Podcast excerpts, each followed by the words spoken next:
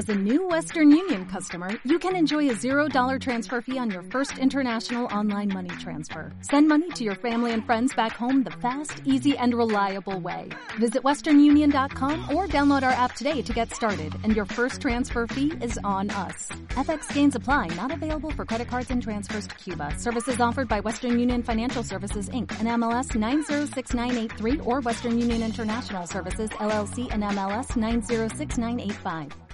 Advertencia. El siguiente episodio contiene material que puede lastimar la sensibilidad de algunas personas debido a la naturaleza gráfica de los crímenes. Se recomienda discreción.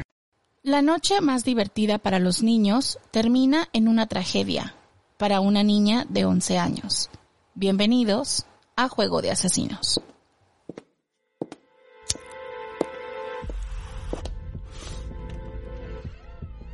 No, no, no, no, don't do it.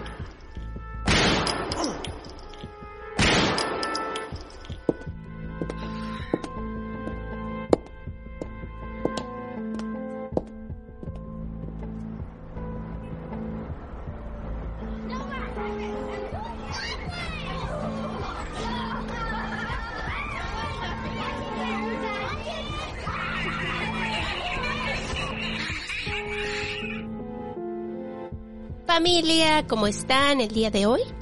Hi, Kiki. Hello. How are you? I'm good. How about you? I'm good, I'm good.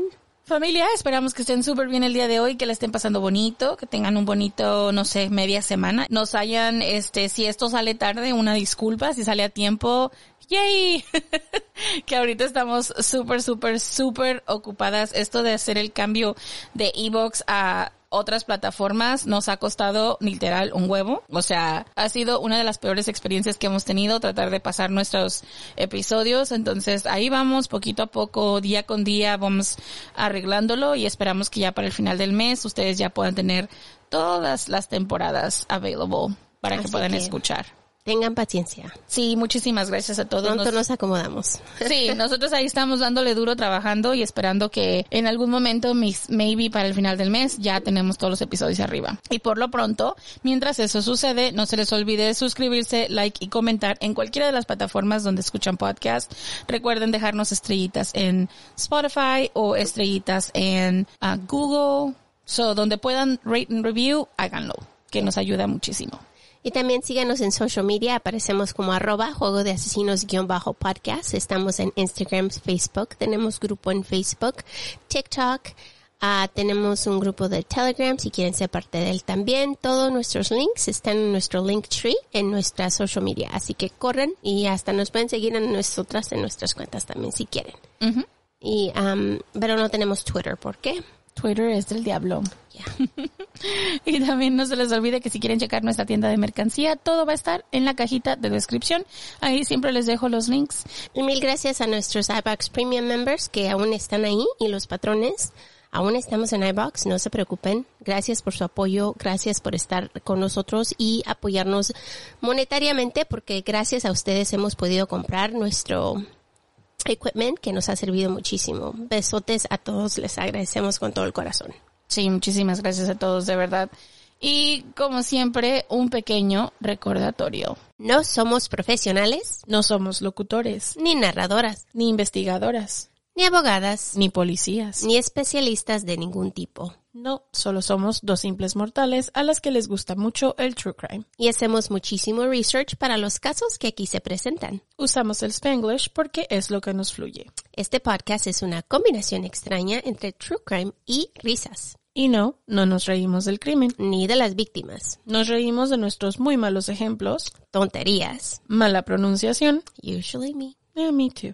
entre otras cosas. Si en algún momento crees que el true crime, la risa o cualquier cosa que hacemos en este podcast no van de la mano, No somos el podcast para ti. Sorry, bye. lo sentimos, no te vamos a gustar, créenos, pero te agradecemos que hayas intentado. Y esperemos que encuentres el podcast de tu agrado dentro de la plataforma de iBox que tiene muchísimos. Yo soy Marta. Y yo soy Kiki. ¿Están listos? Vamos a jugar. Shauna Howe nació el 11 de julio de 1981 en Pennsylvania. Shauna era una niña muy feliz, con muchos amigos y con muchos sueños. Sus padres la metían a muchas actividades ya que ella era una niña muy activa. Estaba en Girl Scouts y muchos grupos más. Sus padres no duraron mucho casados y cuando Shana era una bebé se separaron. Su padre aún era parte de su vida y su madre se casó con un hombre que aceptó con brazos abiertos a Shana como su propia hija. En su grupo de Girl Scouts, el líder, o uno de los padres, decidió hacer una fiesta de Halloween para las niñas, ya que habían trabajado muy duro vendiendo galletitas y se merecían algo muy divertido. La fiesta iba a empezar a las cuatro y media de la tarde. Halloween era el día favorito de Shauna y estaba tan contenta no solo por ir a festejar Halloween, pero también por ir a la fiesta con sus amigas de Girl Scout. Para los que no conocen los Girl Scouts, que no sé dónde, no sé si hay en México o no, o en otros países, Girl Scouts es un grupo para niñas, desde chiquititas hasta adultas si quieren, donde las niñas se unen, hacen proyectos para la comunidad y más que nada venden unas galletitas que... ah, Dios mío, están riquísimas y solo las venden una vez al año. Eso iba a decir ahora, que son tan buenas que para qué las venden todo el año, nomás una sola vez. Pero las niñas venden estas galletas y con la, el dinero que, re- que les regresan, porque les dan una parte del dinero de estas galletas al grupo, con el dinero que ellas ganan, ellas pueden hacer cosas. Pueden, en este caso hicieron una fiesta, pueden hacer viajes, pueden hacer muchísimas cosas para las niñas, para el grupo. Entonces, para la niña es muy bueno vender muchita- muchas galletas. Y como dice Kiki, solo una vez al año y son riquísimas y ya que no hay, no hay y hasta el año que viene. Y las, y yo, mi hija estuvo en este grupo y para los que no saben, el 14 de febrero de cada año es cuando llegan las galletas y poco después empieza la venta y las venden hasta que se acaben, ya que se acaban, no hay más hasta el año que viene. Pues alrededor de las 8 de la noche, el 27 de octubre de 1992, las niñas terminaron su fiesta y se fueron a su casa. Como Shauna ya tenía 11 años y no vivía tan lejos, sus padres le dijeron que podía ir sola a la fiesta y regresar sola cuando la fiesta terminara. Que igual, estaba cerquitas, ella lo hacía todo el tiempo, iba a sus juntitas, reuniones y regresaba a casa. Era, no era fuera de lo normal. Cuando la fiesta terminó, Shauna salió con una compañera y caminaron hasta la casa de su compañera, que estaba más cerca. Shauna siguió caminando a su casa sola. Cuando Shauna llegó a la intersección de West First Street y Reed Street, solo a dos cuadras de su casa, alguien la agarró y se la llevó a la fuerza. Un hombre estaba parado en la esquina, Dan Payton. Miró el secuestro, pero como los hombres iban en coche, no pudo ayudarla, porque ellos la metieron rápidamente y se fueron. Peyton corrió a su casa, donde rápidamente llamó al 911 y reportó el secuestro y la descripción del coche en la que se la llevaron. Sus padres estaban en casa y sabían que la fiesta terminaba alrededor de las 8 de la noche. Como sabían que Shauna era platicadora, no pensaron nada cuando 15 minutos después de las 8 llegó y se fue. Ellos pensaron que se quedó a chismear o que estaba platicando con sus amigas, que es algo común, todas las niñas lo hacen. Pero media hora después, sus padres comenzaron ya a preocuparse. Su madre Lucy salió de la casa y caminó la ruta que Shauna tomaba cuando iba a las reuniones de Girl Scouts. Pero cuando llegó al lugar de la fiesta, el lugar estaba vacío y las luces estaban apagadas. Decidió ir a la casa de la madre que hizo la fiesta y ella le dijo que todas las niñas salieron a las ocho. Su madre fue a la casa de su mejor amiga y le preguntó si estaba Shauna ahí. La niña le dijo que las dos salieron juntas y que ella se fue a su casa y que Shauna siguió a la suya. Su madre inmediatamente sintió mucho pánico. Tú sabes, el dolor de la madre, me imagino, pobrecita. Ella corrió a su casa, llamó al 911 para reportar a su hija como desaparecida. La investigación comenzó rápidamente y la búsqueda al siguiente día tenía muchos ayudantes, pero no encontraron nada. Dos días después, los investigadores encontraron una pieza de su disfraz cerca de una vía de tren abandonada en una, en área rural cerca de Rockland. Los oficiales llevaron la prenda a la casa de Shauna y sus padres inmediatamente sabían que era su traje. Los oficiales por fin tenían algo. Ay, qué feo. Qué triste. Al día siguiente, en esa misma área, a solo 200 yardas de donde se encontró su traje de Halloween, el cuerpo de Shana, junto con un envoltorio de caramelo muy cerca y sus zapatos estaban en el puente sobre el arroyo. Los secuestradores de Shana la habían arrojado viva desde un puente de caballetes del ferrocarril a un lecho seco y rocoso en un arroyo cerca de Cutler's Hole, en Rockland, y había muerto de un traumatismo contundente en la cabeza y el pecho causado por la caída. Los investigadores llamaron al médico forense, quien se llevó a Shauna y la alistó para que sus familiares la identificaran.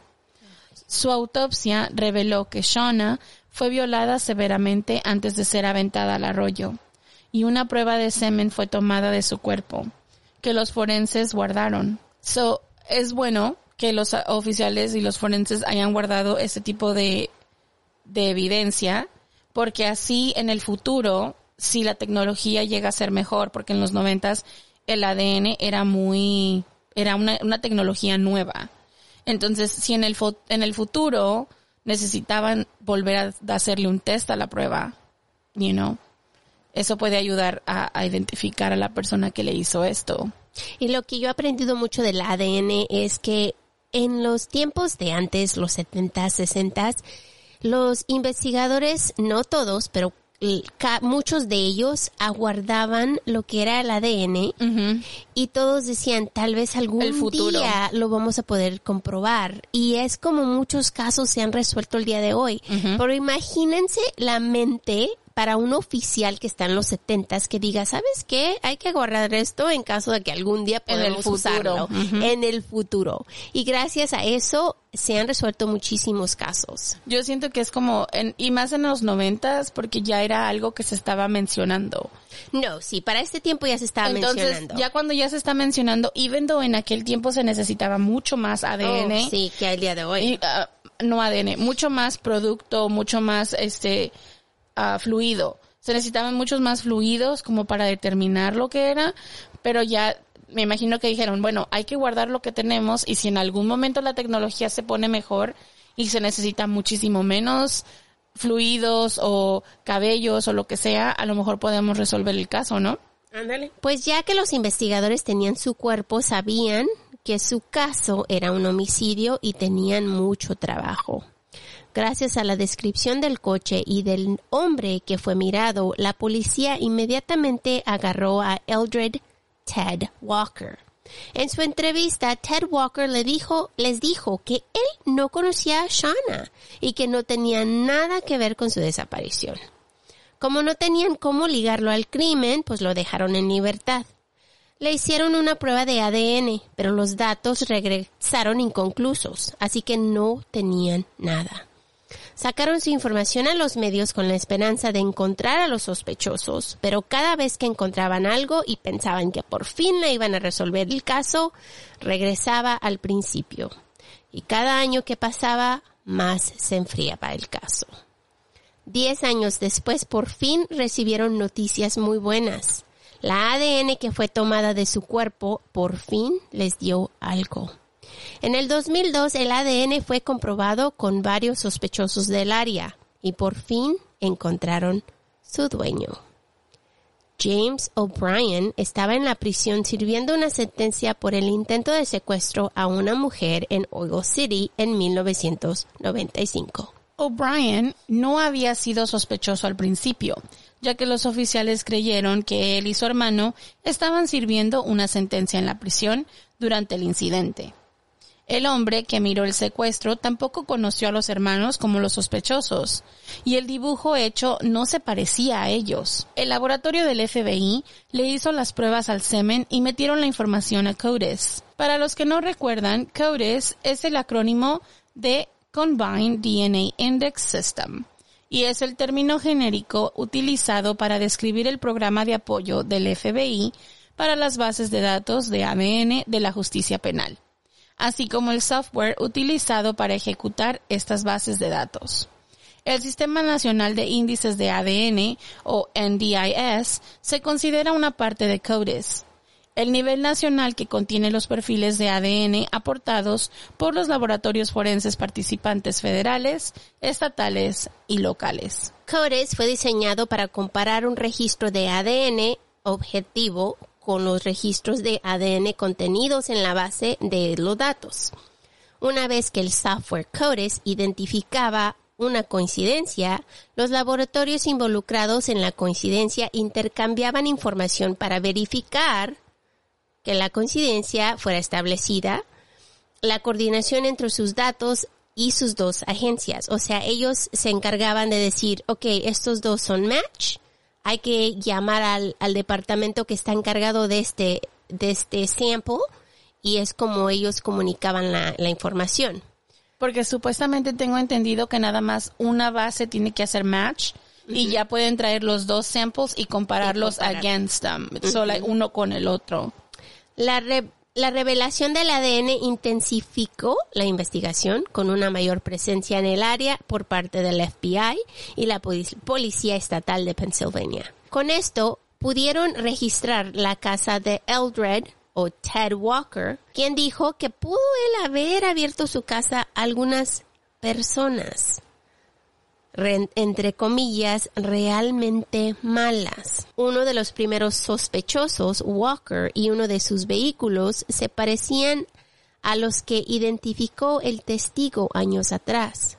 Como tenían al sospechoso principal, lo único que tenían que saber es quién más participó, ya que él no era el único, pero sabían que eran dos más. En septiembre del 2006, Walker, como parte de un acuerdo con la Fiscalía, se declaró culpable de secuestro y asesinato en tercer grado y accedió a testificar contra los hermanos O'Brien. En la corte admitió haber agarrado a Howe y pasársela a los O'Brien que esperaban en un auto estacionado. También admitió saber que los hermanos estaban arriba en su casa con la niña cuando la escuchó llorar. Él, sin embargo, negó cualquier participación en su muerte. En octubre, cuando terminó el juicio, los hermanos fueron declarados culpables de secuestro, asociación ilícita y asesinato en segundo y tercer grado, pero fueron absueltos de los cargos de asesinato en primer grado y violación. Ay, qué asco. Qué asco de personas, qué asco de hombres. Y el hombre que la escuchó llorar y no hizo nada, A mí él se las entregó. So, claro. Como dice el dicho ese de tanto tanto peca el que mata a la vaca como el que le agarra la pata. It's the same shit. Después de la muerte de Shanna, la comunidad quedó en shock. No dejaban a sus niños salir y el gobierno del pueblo vo- votó y prohibieron trick or treating. Prohibieron Halloween. El trick or treating fue prohibido hasta 15 años después, en el 2008. Imagínate, pobres niños. Los hombres aún están en la prisión sirviendo su sentencia de vida sin libertad condicional. Después del veredicto, Lucy, la madre de Shauna, dijo, y la voy a citar, Esto es justicia. Todavía tengo un agujero en mi corazón, pero necesitaba que se resolviera. Le quitaron la vida a una niña. Pasaron 12 años viviendo sus vidas. Mi hija tendría 24 años. ¿Pero qué tiene? Nada. Y según el chisme, al principio dijeron que los hombres lo hicieron como una broma de Halloween, que le salió mal. Esto es chisme. That's stupid as fuck. ¿Quién hace una broma de Halloween de voy a voy a secuestrar a una niña y la voy a abusar sexualmente and then ja ja ja so funny. Like- y según ellos, según, What? según ellos, la iban a agarrar, la iban a asustar y la iban a soltar. ¿De Why? que les creo? Why would you No. Why would you do that? Yeah. ¿Bajo qué circunstancias un adulto dice eso suena como la idea más cabrona del mundo? Sí, vamos a hacerlo. Do you know what I mean? Yo pienso que es como una ex- es una excusa estúpida. Es una excusa, sí, claramente. I'm just mad about it, pero es una excusa estúpida. Pues sí, según ellos lo hicieron porque era un, un- Lo hicieron por trick. ser pedófilos cochinos asquerosos. That's porque why. eran hombres horribles y merecen la vida en la prisión y ojalá alguien les dé lo que merecen. Yes. Asco. Qué asco. I don't like those cases. Ay, no. Children's cases are so hard. Ay, yo odio los casos de los niños, son los más peores. Son difíciles de o sea, digerir. todos sus casos son feos, pero cuando hay niños, ay, qué Es que te triste. pones a preguntarte, you know, like, like, que tienes que tener el puto cerebro, like, just, Yeah. Mm, I don't get it. I don't, no entiendo. Y para terminar este episodio, Marta, te tengo una pregunta. Okay, go. Si pudieras hacer the ultimate sandwich, ¿qué habría adentro de él? ¿De un sandwich? Yeah.